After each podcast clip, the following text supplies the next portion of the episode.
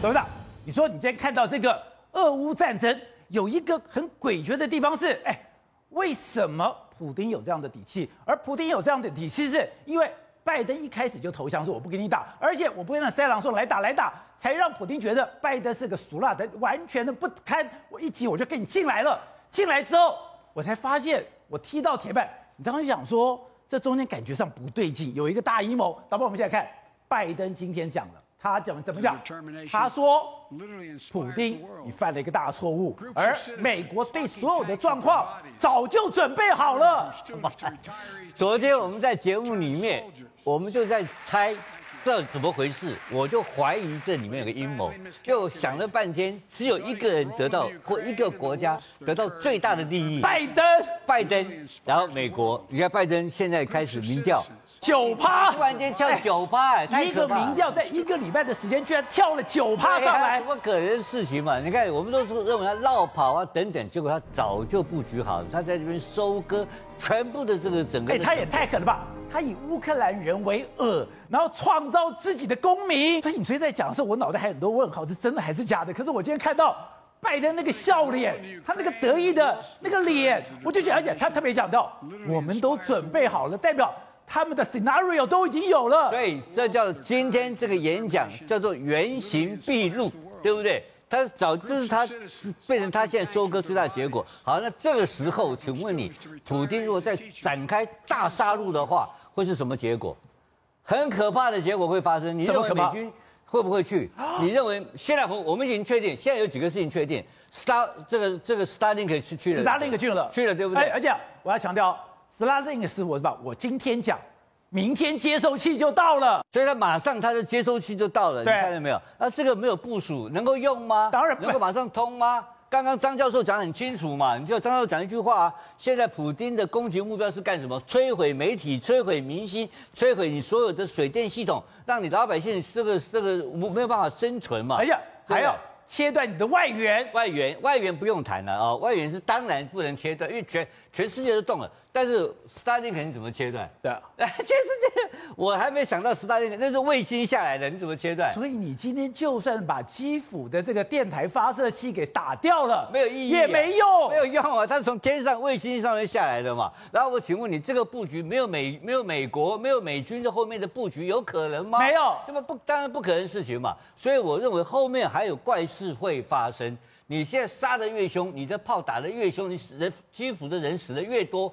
他只要平民的伤亡、部队伤亡不断出现的话，我就我不见得像张教授刚刚讲的那么悲观，因为我认为美军有后招哦。美军的后招关键在哪里？关键在中国大陆，因为中国大陆今天今天下午，我今天我呃我听到的这个昨天啊，应该是讲说这个泽伦斯基在欧洲议会演讲完之后，对欧洲议会的凡德莱恩呢、啊、做了一个非常棒的英文演讲。他讲得很清楚，就是摆明了，他讲了两段话，一段话就是要支援，对不对？要要支援这个乌克兰。乌克兰。第二段话更严重，他讲绿人。哦，讲为什么讲绿人？他说我们要脱离俄罗斯的能源的依赖，我不要你的天然气了。对，然后什么意思？钱，我不跟你买天然气，你没有钱，你怎么打仗？关键在这里，欧洲今天表态了、哦。对，所以为什么今天所有全世界焦点会压在中国？难怪北溪二号要解散了。北溪二号没有的啦，现在唯一的金元钞票，因为打仗是打钱。对，打钱，那谁给他钱打仗？唯一的金元来源是哪里？是中国。哦，中国。会不会是中国啊？因为欧洲现在封锁了嘛，欧洲现在把空域、空中的飞、空中也封锁了，海上也封锁了嘛，然后这个人员也人员也开始开始减少采购，未来就不跟你采购嘛，那你这个钱怎么来？所以现在全世界的焦点，现在这个这个这个老奸巨猾的拜登，昨天就叫发言人去盯中盯盯北京，叫北京表态，要表态，这个表态最重要。当北京开始退缩，当这个普京的钞票后援产生困难的时候。这个战争大概就已经输赢已经立。所以你说叫中国选边站，不见得说叫猪来调停。最重要的是，你不能再把钱给俄罗斯了。后援停止，他所以他今天在开始有一个一个在有一个消息传出来，就是我现在在制裁俄罗斯的方法，如果再发展下来的话，有可能会不会影响到同样的规格、同样的措施适用在你的中国政府跟中国的企业。对，哇，这个问题就很严重了。所以你看到拜登是一步一步一步的请君入瓮，把这个整个棋都布好了，所以他已经没有办法退了。对，所以这只有和谈一条路可以走。可是我认为美国不会放过普京。最可怕是这个东西，我有机会这一次把你解决掉，搞掉你。他会放，他会不会不会放，他就给你搞嘛。讲难听点，乌克兰多死五百万人有什么关系？我还是要把你搞死。所以我觉得国际政治跟国际政客的阴险，跟他们的的这个手段的这个辛辣，对，为了得到手段，不为了要达到他的这个霸权的这个力量，他有非常深层的布局跟考量，还有相关后续的执行力量。好，慧珍，现在传出来说，普丁。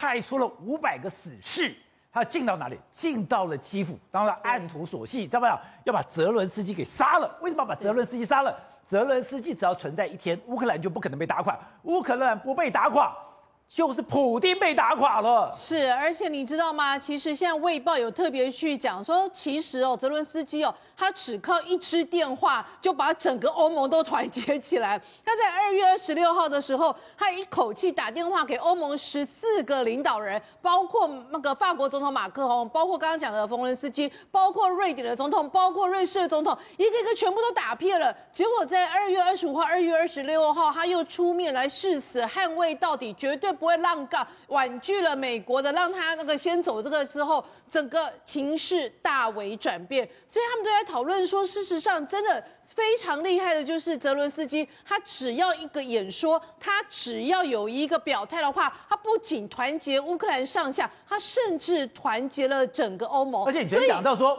以前演员是他的短板，可是没有想到，现在他演员这样的一个身份跟角角色，还有他的长期训练。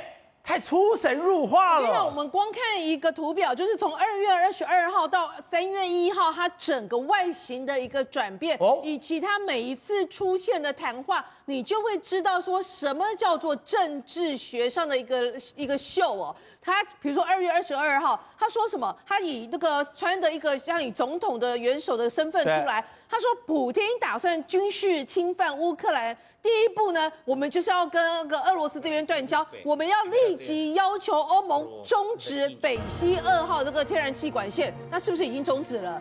你看，所以他当时是以这样子的一个总统之姿出面来跟他，等于是有点跟普丁在叫板的一个情况。所以你是说，从他的外形有没有刮胡子，穿怎样的衣服，就代表？他的所有的状况，一开始刚刚讲的胡子刮得干干净净的，理容整洁，穿着西装打着领带，然后开始西装领带可有点松了，接下来开始什么？不打领带了，胡子开始长出来了，接下来看什么？就越来，我现在这种状况是我在战时状况，我跟人民站在一起，我跟人民穿一样的衣服，我跟人民一样的姿态，我当时我这个二百五还笨笨的说，哎，你怎么胡出来胡子不刮干净？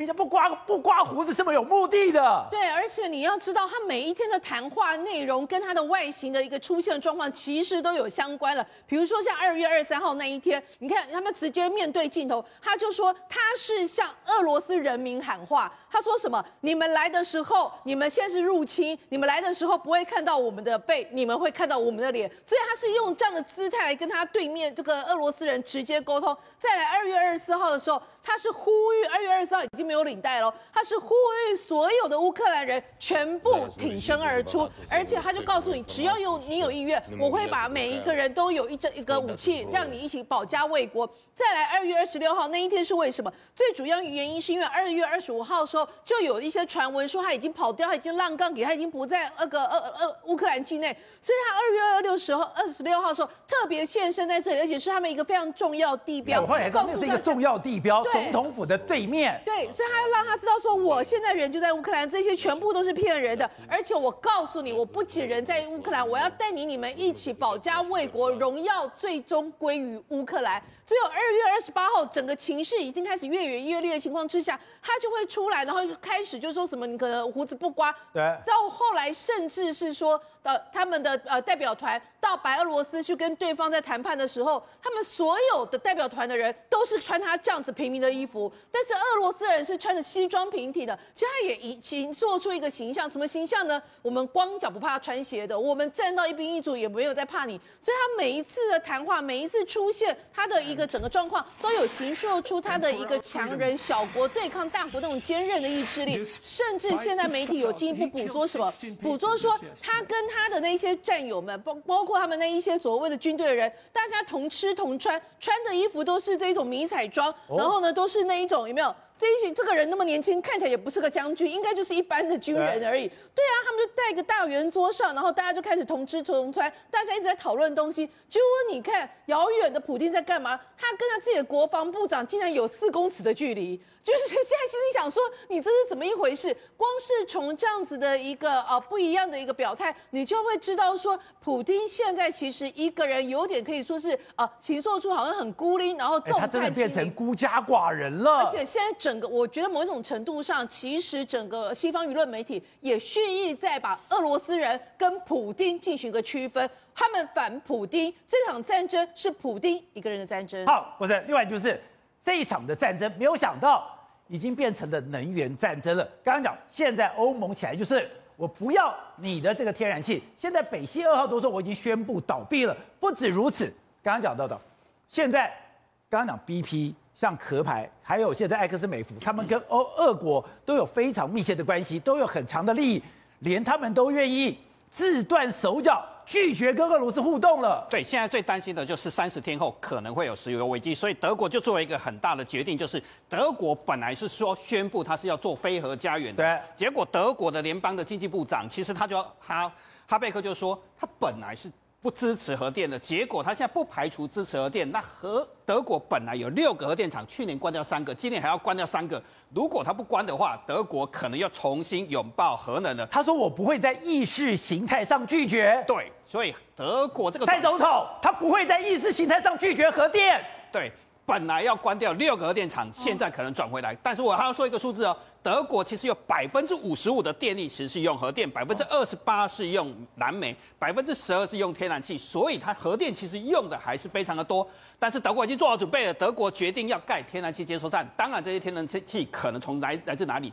美国，美国，所以美国会变成最大的受益者。那当然，德国本来说不烧煤炭了，这件事情恐怕会有大问题。要烧煤炭了，对，但是。谁最受益的？BP 现在的股价在今天早上开盘收盘的时候是大跌的。谁大涨？美国的石油公司全部大涨，埃克森美孚跟美国的雪佛龙都大涨。哦，BP 跌了非常的惨。英国跌，美国涨。现在本来欧洲的石油公司全部倒霉，包括 BP 跟壳牌，全部都是因为被惩罚嘛。光是卖掉俄罗斯国家石油的股权就赔了七千多亿的台币，这还不包括现在最担心的是石油会不会发生危机，是因为 BP 有不。把一半的油厂是在俄罗斯，然后有三分之一的产量是在俄罗斯，这些全部都放弃的话，BP 的石油从哪里来？少一半。对，所以就会从美国来以及其他国家。所以大家现在最担心的是什么？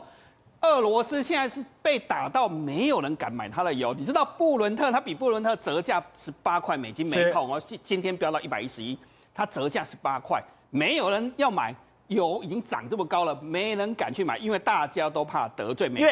我今天我若要跟俄罗斯买油，我要用什么货币来折这个结算？如果不能美元不用的话，那我怎么买怎么卖？